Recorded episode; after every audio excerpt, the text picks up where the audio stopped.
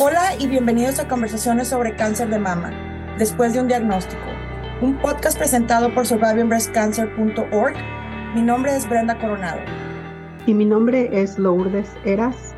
Somos sobrevivientes de cáncer de mama y cofundadoras de SBC para la comunidad de habla hispana, una organización sin fines de lucro que brinda apoyo en una plataforma virtual y educativa, con el propósito de brindar grupos de apoyo y recursos para las personas diagnosticadas con cáncer y para sus seres queridos desde el primer día después de un diagnóstico. Bienvenidos a un nuevo episodio de nuestro podcast. Esta es la segunda parte del tema fertilidad y cáncer con el doctor Pablo Mandó, oncólogo clínico especializado en cáncer de mama y tumores ginecológicos. El doctor Mandó nos iluminó sobre cómo los tratamientos oncológicos, especialmente la quimioterapia, pueden afectar la fertilidad debido a su impacto en la función ovárica y la reserva de óvulos. Resaltó la importancia de abordar el tema de la fertilidad desde el inicio del tratamiento del cáncer, incluso para aquellas pacientes que no están seguras de querer tener hijos en el futuro. Nos aclara algunos mitos y nos proporciona varias recomendaciones. De toda la función que tienen los ovarios posteriormente, que tienen que ver con la salud eh, más allá de la fertilidad. Y esto es algo relativamente sencillo, es una inyección de medicación que se recibe, la recomendación es que lo reciba una semana antes de empezar con la quimioterapia, ese es el tiempo, pero bueno, que lo reciba una semana, dos días, el mismo día de la quimioterapia, ya es importante y eso lo tiene que sostener durante la quimioterapia hasta que la termine. Eh, generalmente se utilizan, estas drogas tienen una formulación cada 28 días, es decir, que una vez al mes durante la quimioterapia tienen que recibir esta inyección y eso los pone en mejores chances de prevenir el efecto tóxico de la quimioterapia y por lo tanto también de, eh, de avanzar después con el embarazo. Bienvenidos a la conversación. ¿Hay recomendaciones específicas sobre el estilo de vida que debe seguir para mejorar las posibilidades de concebir después de, cáncer? Sí, en sí no hay recomendaciones específicas relacionadas con pacientes con cáncer, sino tiene que ver un poco con las recomendaciones generales para toda mujer en edad fértil, ¿no? Que, desea tener embarazo, ¿no? Hay que ver todo, y por eso era lo que yo decía del tema de acompañarse con médicos especialistas en fertilidad. En sí, eh, está, como todo, está demostrado que un un cuidado de la salud global que tiene que ver con una dieta adecuada, balanceada, completa, un cuidado con no tener el sobrepeso o complicaciones con eso están en algún sentido relacionadas, no fumar, ¿no? Porque eso es un, impacto que también puede ser negativo. Toda la serie de cuidados de salud general, global, que todos conocemos, son importantes en ese sentido. El ambiente, ¿no? La vida personal, social, cómo uno vive los afectos, eh, todo eso tiene un efecto porque sabe que el estrés, el estrés libera también eh, eh, descargas catecolaminérgicas, se aumentan los, los corticoides, aumenta la prolactina, todos fenómenos hormonales que van a hacer un poco más complejo el proceso de fertilidad si eso no, no está bien controlado. Quiere decir que uno si está pasando con estas características, si no tiene una dieta adecuada, si está igual angustiada, ¿no va a poder quedar embarazada? No. Sin lugar a dudas que no, que no es así, que no es una condición obligatoria, pero es un abordaje que deberíamos tener o que por lo menos yo como, como médico, para mis pacientes siempre les recomiendo que ese debería ser el abordaje de ahí en más. Es decir, el diagnóstico les tiene que dar una situación particular, decir, bueno, me pasó esto, de ahora en más encaro mi vida con un cuidado de mi salud integral en todos los aspectos, en lo, en lo físico, en lo emocional, en la dieta, en el ejercicio físico, cómo todo eso se traduce eh, es súper importante y creo que tiene un efecto directo en eso. Y es importante ahí el equipo de fertilidad también por el tema de, como ustedes saben, que a veces las mujeres embarazadas la, ahí toman ácido fólico para prevención del desarrollo de, digamos, todo lo que es el tubo neural. Entonces, saber todos los, medicamentos que hay que tomar preventivos o no. Si es necesario encarar un proceso, eh, digamos, de agarrar esos ovocitos porque no hay reserva ovárica que estaban guardados y encarar un proceso de fertilización asistida. Todo eso es muy importante de encararlo acompañado de médicos especializados para poder darle las mejores chances de que eso se dé y se dé en tiempo y forma para poder llevarlo de una forma cómoda. Porque a medida que el embarazo no llega, también sabemos que eso genera angustia, genera preocupación, genera eh, muchas preguntas. Eh, se ve grado de fricción también en la relación de la pareja. Entonces, abordar todo ese tema es súper importante para que, bueno, uno pueda ser más exitoso y que además el proceso de, búsqueda de embarazo sea también una, un evento, digamos, de, felicidad y de alegría y no de depresión, preocupación y angustia, ¿no? Que me parece que es algo fundamental.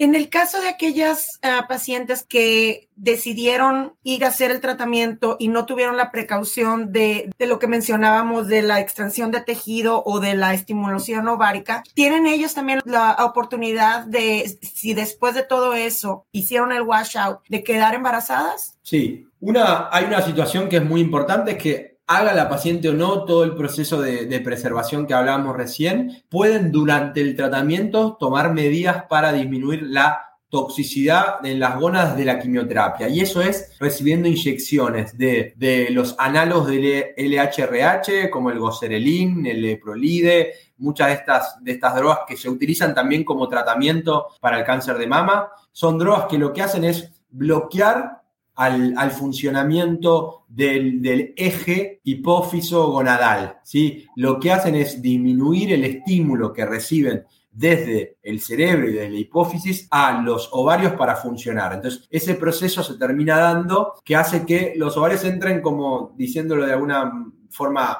gráfica, como que quedan congelados en algún sentido, quedan en pausa y no avanzan los procesos normales cíclicos que tienen los ovarios. Entonces, como el ovario queda en pausa, la quimioterapia no es tan tóxica, porque el problema de la quimioterapia es que ataque a esas células que están en división, en esos procesos de que van llevando a cabo los folículos. Entonces, cuando uno le da estas inyecciones, previene y disminuye el efecto de la quimioterapia sobre, las, sobre el ovario. Entonces, eso es algo que lo deberían hacer las pacientes que realizaron lo previo, como aquellas que no lo realizaron, para darles las mejores chances futuras de tener un embarazo y también de preservar la función ovárica por lo otro que contábamos antes, ¿no? De, de toda la función que tienen los ovarios posteriormente, que tienen que ver con la salud eh, más allá de la fertilidad. Y esto es algo relativamente sencillo, es una inyección de medicación. Eh, que se recibe, la recomendación es que lo reciba una semana antes de empezar con la quimioterapia, ese es el tiempo, pero bueno, que lo reciba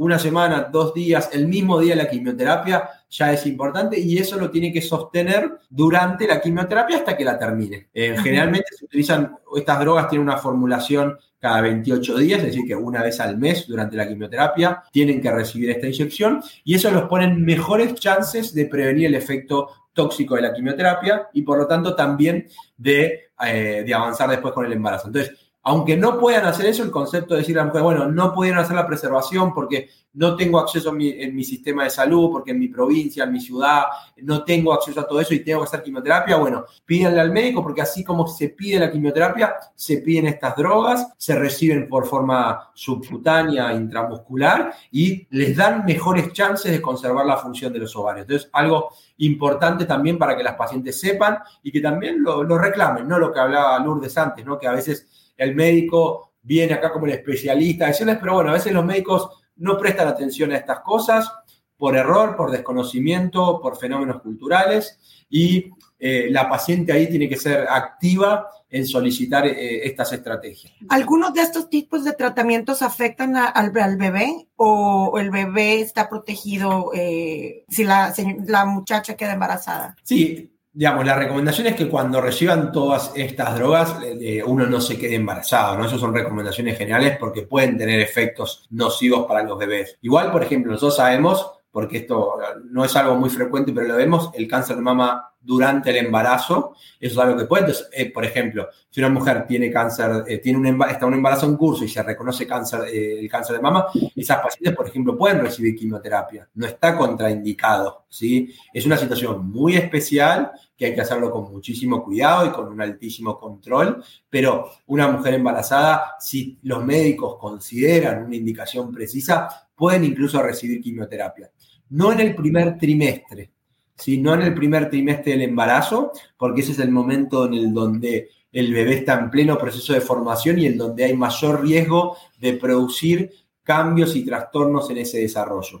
Pero a partir del segundo trimestre del embarazo, por ejemplo, una mujer puede realizar su tratamiento de quimioterapia con el fin de darle las mejores chances de curación a pesar de estar embarazada. Pero sí, a, lo que vos decías también, si uno está recibiendo el tratamiento, por ejemplo, se hizo la, hizo la cirugía, hizo la quimioterapia y esa mujer quedó tomando tamoxifeno o algún tratamiento especial, uno tiene que tener, tomar medidas enérgicas para que esa paciente no se quede embarazada durante la toma de los medicamentos y que en un momento se detenga, se haga ese periodo de washout y ahí busque embarazo, porque si no, corre un riesgo de tener un efecto la medicación sobre el embarazo. No es sobre el bebé, no es altísimo, pero son riesgos eh, considerables. Ella menciona que ella ha pasado por dos diagnósticos de cáncer de mama, le ligaron y lo después de, del primero, a los cinco meses de la última quimioterapia, salió embarazada a sus 42 años y sin senos. Sí, son, son procesos complejos y bueno, digamos, uno a veces piensa, no tiene el efecto bueno, después de los 40, quedar embarazado, voy. No, es algo que hay que tenerlo en cuenta y, saber que eso puede suceder, incluso habiendo pasado por tratamientos, por lo cual es siempre importante estar adecuadamente asesorado y tomar las, las medidas adecuadas para hacerlo si uno lo desea o para no hacerlo si uno no lo desea. ¿Cómo debemos abordar y pensar la posibilidad de embarazo para aquellas pacientes que superaron un tratamiento? Aparte de lo que ya mencionamos, ¿hay algún otro, alguna otra cosa que ellas deberían de considerar? En sí, sobre todo, es estar bien acompañado por todos sus médicos para, para buscar el, momento adecuado, la forma adecuada, las estrategias. Va a depender mucho esto de, cómo era la enfermedad al principio, es decir, qué tipo de cáncer de mama era, qué estadio tenía esa paciente, si era una enfermedad muy temprana, si era una enfermedad más avanzada, para hablar cuál es el riesgo real de recaída que tiene esa mujer, entender también las etapas de la vida en relación a la edad, cuáles son las chances de quedar embarazada, un poco lo que hablamos, de, va a depender distinto si el diagnóstico fue a los 28 o 30 años, que si el diagnóstico fue a los 40 y 42. No, ahí hay que ser, estar muy bien asesorado, muy bien acompañado, ser también muy francos con, con las posibilidades, ¿no? En eso, cuando uno trabaja con una unidad de oncofertilidad y con médicos le dicen, mira, por tu edad, por tu reserva ovárica, la reserva ovárica se puede medir en algún sentido también, se puede medir con análisis de sangre, evaluar toda la parte hormonal, medir algo que se llama hormona antimuleriana, que eso habla un poco de la reserva ovárica eh, un médico especialista en, fertilidad puede decirle, bueno, mira, tus posibilidades son bajas de quedar embarazada. Entonces, siendo honesto, contando y acompañando adecuadamente a las pacientes, pero en sí las medidas son esas que contamos, ¿no? No, hay otras medidas en particular, no hay otros medicamentos, no hay otra situación específica, sino que tiene que ver con tomar un adecuado equipo de trabajo y vincular, ¿no? Lo que decíamos, para mí es es tremendamente importante en todo lo que es el trabajo con el paciente, ¿no? En que se empoderen, que conozcan, que estén informados, que estén bien asesorados, para así recibir lo, que les corresponde. No es más que eso, ¿no? Que no, no haya un especialista que porque no tiene tiempo en el consultorio de, de dar explicaciones o porque no, no están dadas las condiciones, termine privando a alguien de, recibir lo que le corresponde. Otra pregunta que tenemos del público, doctor Pablo Mando, es algunas personas que han tratado de, salir embarazadas y han tratado y tienen ah, pérdidas. ¿Ese es algún factor de riesgo que tengan cáncer en, en el presente? Pérdidas, digamos, pérdidas se refiere a pérdidas de embarazo o a sangrados. Pérdidas de embarazo. Digamos, que en sí que tengan pérdida de embarazo y eso no debería afectar en el riesgo de que la enfermedad vuelva ni nada. En realidad tiene que ver probablemente que habría que estudiar, hay varios factores. Las pérdidas dependen mucho en qué momento del embarazo es. Sí, generalmente las, las pérdidas en el primer trimestre tienen causas totalmente distintas a las pérdidas de embarazo en, embarazo en la parte más avanzada del embarazo. Muchas veces hay que asesorarse adecuadamente. Hay em, fenómenos protrombóticos, ¿sí? enfermedades que hablan de un aumento de la actividad de la coagulación. A veces son hereditarias o simplemente a veces son por situaciones que ponen en riesgo de, de, esto, de estos eh, abortos en, en el primer trimestre del embarazo. Entonces, uno debería trabajar para reconocer si lo existe, porque a veces, por ejemplo, muchos de esos abortos en el primer trimestre se solucionan con anticoagulación y una paciente si se la anticoagula tempranamente disminuye el riesgo de esos abortos en el primer trimestre, pero vuelta, es necesario reconocerlo, si uno no lo puede reconocer, no lo va a poder cambiar. Y ahí es importante que, bueno, que no no se las tilde a las pacientes que por haber tenido cáncer, haber tenido quimio, bueno, no podés quedar embarazada, porque quizás no está pudiendo quedar embarazada por otra causa, porque lamentablemente un problema de salud no nos cura de otro y una paciente puede tener cáncer de mama y tener una enfermedad protrombótica que le está produciendo eh, abortos en el primer trimestre. Entonces, ahí es importante buscar las causas, no solo atribuirle todo al cáncer. ¿no? Esa es una de las cosas que como oncólogo especialista en esto luchamos mucho, ¿no? que nuestras pacientes con cáncer de mama supervivientes sufren de eso de que a cualquier lugar donde van y cuentan que tuvieron cáncer de mama, todo lo que les pasa piensan que tienen cáncer de mama. Entonces van eh, con dolor de panza porque tienen un cuadro de gastroenteritis y no puede ser por tu... Entonces esto se traslada a todos los escenarios de, de las pacientes con cáncer de mama y y hay que empezar a, sacarla. Es decir, el cáncer de mama puede generar algunas cosas, está presente en la vida, pero no las, no las define y no es lo que es lo único que les va a generar problemas. Pueden tener problemas de salud normales o uno tiene dolor de panza porque le pasa otra cosa o pueden tener una vez falta de apetito por algo. Entonces, no, no generar que el cáncer de mama es lo único que le va a traer problemas y abordarlo y no cancelar. Es decir, una mujer puede tener otro problema de salud al mismo tiempo. Entonces es importante siempre tenerlo en cuenta y comunicarlo para que los médicos que no están acostumbrados a tratar pacientes con cáncer de mama no le pongan el mote y el cartel ahí de que es una paciente oncológica, ¿no? Eso lo vemos mucho. No, es una paciente oncológica, anda a hablarlo con tu oncólogo. Y quizás tuvieron cáncer de mama hace 20 años, ya casi que ni lo ven a su médico, y igual llevan ese título y eso no, no está bueno que pase. ¿Alguna otra pregunta? De hay más dificultad dependiendo de qué estado se haya diagnosticado a una paciente, estado primero a cuatro, que sería de los cánceres a uno, dos, tres o cuatro. Sí, en realidad hay diferencias en ese sentido. En el sentido, el estadio 4 probablemente sea el más complejo. ¿sí? El estadio 4 son las pacientes que tienen metástasis y generalmente esas pacientes están con tratamientos que son sostenidos en el tiempo. Entonces, en esos casos, parar un tratamiento que tenga implicancias en la sobrevida de esas pacientes puede tener eh, consecuencias negativas. Entonces, el escenario de estadio 4 es un momento relativamente complejo porque como, como hablábamos antes del efecto que producen los tratamientos sobre el bebé en el desarrollo y todo, uno generalmente tiene que suspender el tratamiento y eso tiene una, una consecuencia. Entonces, esas situaciones de estadio 4 son muy particulares en los cuales hay que asesorar adecuadamente al paciente, tener unas charlas y conversaciones muy reales y honestas de cuáles son las expectativas con respecto a los resultados de los tratamientos oncológicos, a las posibilidades de éxito de un embarazo y cómo toda esa situación se va a alinear a los cuidados posteriores de un bebé durante un tratamiento con cáncer, ¿no? Que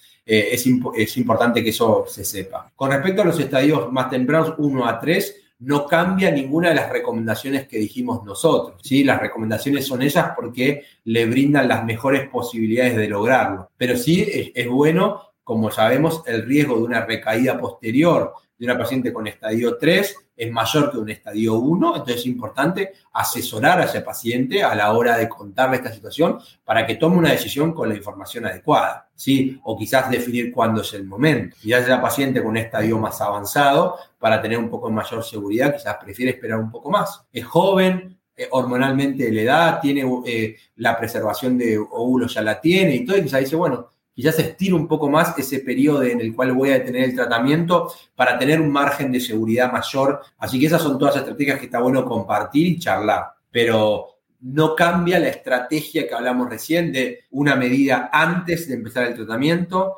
una medida durante el tratamiento para prevenirlo y una estrategia bien armada y bien acompañada posterior al tratamiento. ¿Cuáles son algunos de los mitos más comunes que se tocan en la fertilidad y cáncer que usted nos podría aclarar para la audiencia que nos escucha? El primer mito, y que eso trasladó, se trasladó durante muchos años, que una paciente que tuvo cáncer de mama no puede quedarse embarazada, ¿no? Ese es el primer mito que hay que sacarlo de contexto o que no que no pueda, porque no pueda físicamente, que no debería porque eso le va a traer consecuencias negativas para su enfermedad del futuro, ¿sí? Eso lo tenemos que arraigar y es el principal mito a trabajar, ¿sí? Eso me parece muy importante, cada vez hay más evidencia que lo, que lo demuestra, no es solo experiencia u opinión, sino que hay estudios científicos que hoy avalan una estrategia particular para que las mujeres lo hagan y se vio que esto no trae implicancias negativas. ¿sí? Así que eso es el primer mito que tenemos que trabajar. El otro mito que para mí es muy importante es siempre lo que hablábamos al principio, es decirle que el médico le diga a los pacientes, no hay tiempo, tenemos que empezar ya. Hay varios estudios que han demostrado, hay que verlos, ¿no? Después analizarlos con detalle en qué medio o en qué sistema de salud, en qué país se realizaron, pero hay varios estudios que han demostrado que el tiempo al inicio del tratamiento oncológico no cambiaba, no se modificaba porque la paciente se, era enviada a un proceso de fertilidad previa, a una, a una estimulación ovárica para tener, eh, obtener los, los ovocitos. Eso hay varios estudios que, que demuestran que no se ve afectado el tiempo desde que yo defino algo hasta que empieza la quimioterapia. Pero bueno, eso es un mito a medias porque si uno no tiene un sistema bien armado y todo. Entonces, ah, bueno, vos querés, ah, averigüemos quién puede hacer esto, cómo, todo. Eso sí va a terminar repercutiendo. Pero si el, el, hospital ya tiene armado un plan, una estrategia, una guía, un camino para hacerlo, eso no debería impactar en el tiempo hasta que empiece la quimioterapia. ¿sí? Así que eso es algo importante a tener en cuenta en, de los mitos. Y después, bueno, para mí el, otro mito que tiene es que o el concepto es, los ovarios hay que cuidarlos, digamos, no, no es un mito decir, pero muchas veces como los estrógenos están relacionados con el cáncer de mama, hay una avidez porque, bueno, eh, hay que eliminarlos, no necesitamos los ovarios. Tener ovarios y tener eh, estrógenos circulando sí o sí va a ser negativo para la paciente. No necesariamente, esa es la clave de entender, no necesariamente y no para todas las pacientes. Pueden haber estrategias específicas para tomar o que esta acción sobre el bloqueo del funcionamiento de los ovarios sea transitorio en el tiempo, que sea reversible, que no sea generalizado para todos los tumores, ¿no? Porque sabemos que, por ejemplo, para pacientes que tienen cánceres con receptores hormonales negativos, esto no tendría por qué tener un efecto en la evolución de su enfermedad. Y en aquellas que tienen tumores receptores hormonales positivos, saber que si son jóvenes y todos pueden tener un bloqueo transitorio reversible con medicación y que después los ovarios sigan funcionando una X cantidad de tiempo posterior y que eso puede llegar incluso a ser beneficioso para prevenir osteoporosis en el futuro, fracturas eh, patológicas por caídas, infartos eh, y todos problemas de salud que, que a veces las mujeres que tienen menopausias muy tempranas pueden sufrir a edades más tempranas de lo habitual. La subida de peso también, que eso es lo que estamos lidiando con, sí, claro, también la, radicalmente la decisión de que te quitamos todo porque te quitamos todo porque estás afectada por estrógeno y prostegerona y es la verdad que fue una decisión tal vez que puede afectar drásticamente a las personas y necesitamos darle a, la audiencia que hay opciones que tienen que informarse y que no tienen que simplemente hacer, claro, digamos, ustedes son los expertos, pero la decisión es de uno y cuando a uno se le dice lo que se tiene que hacer sin darle explicaciones o por qué es, es la mejor opción, creo que también nos, nos deja con un fuerte mal sabor de boca, digamos. Y es muy fácil tomar decisiones de, con el cuerpo ajeno, ¿no? Eh, es muy fácil y, tiene unas implicancias tremendas. Entonces, el médico no debería, digamos, no, no tiene que ponerse nunca en el en, rol de, de decisor completo. Sí tiene que recomendar, acompañar, informar y, finalmente sí tiene que dar una recomendación. Yo creo que digamos, el, médico digamos, tiene un bagaje de experiencia y de evidencia suficiente para hacer una recomendación. Pero esa recomendación queda en eso, queda en una recomendación y la paciente es la que tiene que tomar la decisión final de todo. Le brindamos, yo lo que digo siempre es, yo te voy a brindar un menú y un menú tiene opciones. Yo te voy a decir cuál es el mejor plato para mí, el que más te va a gustar o el que más te va a servir, pero vos puedes tomar otra decisión y yo te voy a respetar de esa decisión, te voy a respetar y te voy a acompañar, aunque no sea lo que yo considero mejor para vos. Y cuando yo, una paciente va a elegir una decisión que yo no considero que sea la mejor para ella, voy a hacer un esfuerzo porque no tome esa decisión, porque por algo creo que la decisión es mejor para la otra. Pero si la paciente bien informada, digamos, que tiene todos los recursos para tomar esa decisión y se basan en una, visión de la vida que puede ser distinta a la mía, en una escala de preferencias que puede ser distinta a la del médico, ahí uno tiene que respetar y acompañarlo. Y nunca el médico debería, en mi opinión personal, decir, bueno, si vos no tomás esta decisión, tenés que buscarte otro especialista y eso, eso nunca, nunca debería pasar. Uno tiene que entender que a la paciente la va a acompañar, aunque acepte lo que uno le está recomendando como no lo haga. Pues preparándonos para cerrar el episodio de hoy, ¿qué les puede decir a aquellas pacientes que están pasando por algo? ¿Cuáles serían las últimas recomendaciones que, con las que le quisiera cerrar esta noche? No, la, para mí siempre las recomendaciones son que participen de estas cosas. Me parece que es una gran recomendación, es decir, que participen de, de las actividades eh, que se originan de los pacientes. Me parece que es algo muy importante. Entonces, porque eso les va le va a brindar recursos, ¿no? Le va a brindar recursos para encarar a la, enfermedad. Que, que, se acerquen a sus médicos, ¿no? Y que busquen eh, un médico que ellos se sientan, que el médico empatiza con las situaciones, un médico que es cercano, un médico que, es abierto a escucharlas, ¿no? Que en eso, eh, ese concepto de la medicina paternalista, en el cual el médico viene y dice, esto es lo que hay que hacer, eh, es algo que ya ya no funciona, no, no, debería existir, pero lamentablemente los hay. Entonces, mi recomendación es eso, busquen aquellos médicos que, las escuchen, que les brinden los recursos, que, que les compartan información, ¿no? Para mí es, fundamental eh, sentarse y charlar, ¿no? Que ese tiempo exista para comentarlo. Entonces, mi recomendación es eso, busquen eso, no se conformen, no se conformen si hay algo que no les gusta, a lo que no les cierra, a lo que que si ven a un médico y de repente algo les, dejó ese, como decía antes Lourdes, ese sabor de boca medio raro, no, busquen una alternativa, busquen una charla con alguien. Eh, eso es, importante. Y, le tenemos que exigir a la medicina, es decir, le tenemos que exigir bien, no, no exigir mal, eh, pero le tenemos que exigir que los médicos estén a la altura del cuidado de las pacientes. Eh, eso no significa que eh, vos, no sabes nada, criticarlo, todo, no, pero tenemos que exigir como comunidad, tenemos que exigir como comunidad eh, que los pacientes se sientan bien recibidos y que los médicos que las atiendan sepan los recursos que esa paciente necesita. Sistemas de salud mucho más bien organizados, a veces como pueden haber en, los países económicamente más, más estables, deben ayudar con eso, pero lo que pasa sobre todo en Latinoamérica, que bueno, muchas veces los, los oncólogos son oncólogos generalistas, así como atienden a una mujer con cáncer de mama, joven, con toda esta problemática, después tiene que atender en la misma consulta un señor añoso con un cáncer de próstata. Entonces, que ese médico logre mantenerse ágil, informado y hábil para manejar la problemática no solo estrictamente oncológica, sino social, personal y familiar, es, difícil. Entonces, creo que tenemos que aspirar a que los, sistemas de salud mejoren, se especialicen y que eh, den los recursos a, las pacientes para que obtengan los mejores estándares de cuidado. Muchísimas gracias, la verdad. Fue un placer tenerlo con nosotros de invitado y esperemos que no sea la primera ni la última vez que nos acompañe en un futuro. Tenemos grandes proyectos para la audiencia. Muchísimas gracias a los seguidores que nos han empezado a seguir en, después de un diagnóstico. Muchísimas gracias, doctor Pablo Mando, mucho gusto en tenerlo con nosotros. Muchísimas gracias a ustedes. Realmente es un honor para mí poder estar acá. Hasta luego. Gracias por sintonizar y escuchar nuestro podcast. Si deseas obtener más información sobre nuestra organización, próximos eventos y las formas de conectarse, lo puedes hacer visitando nuestro sitio web en es.survivingbreastcancer.org. Toda la información en nuestro podcast proviene de experiencias personales y no reemplazan o representan la de tu equipo médico profesional. Siempre debes de consultar a tu equipo médico.